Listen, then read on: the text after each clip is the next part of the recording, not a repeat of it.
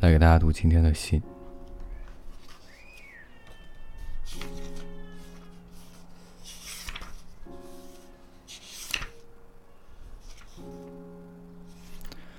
今天要给大家读的两封信呢，第一封是来自一位叫做尾崎书久的二十七岁，内容如下：我变成一个适合你的男人。我对自己有自信的时候，我听人家说，你的名字已经变了。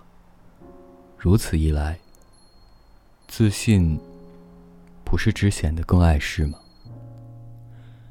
对你的爱，既然不曾开始，又哪来的结束呢？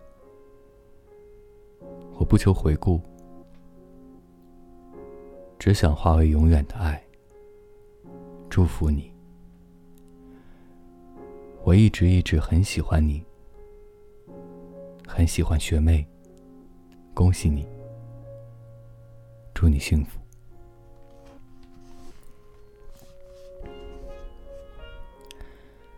今天的第二封信，是来自一位叫做高桥幸子的七十四岁。不知道你过得可好吗？我为自己这么久以来，久到让人几乎记不清楚的岁月，没能信守对你的诺言，而真心的向你致歉。分别的最后那一夜，我们立誓要再相逢，却一直到如今都未能信守誓言。阿堵，你撤退后不久，医院所有的人都在最后。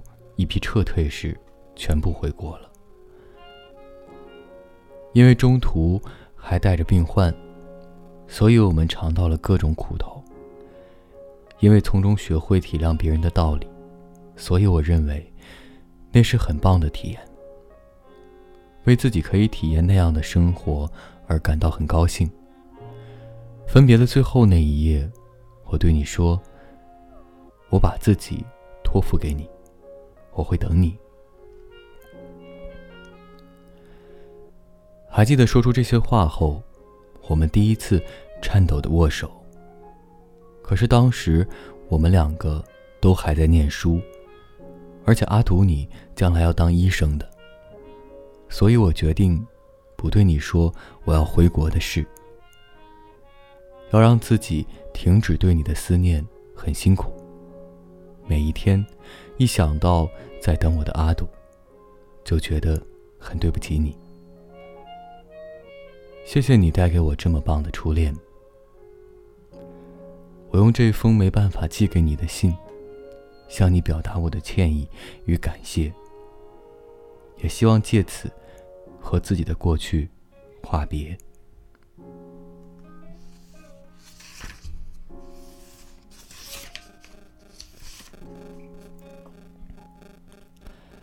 今天的读的这两封信呢，就是第三部分，第三部分基本上就全读完了。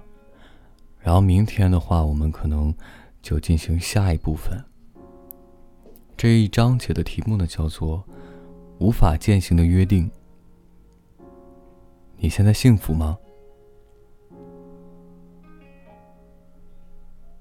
好了，这就是今天的信。提前和各位说一声晚安。一夜好眠。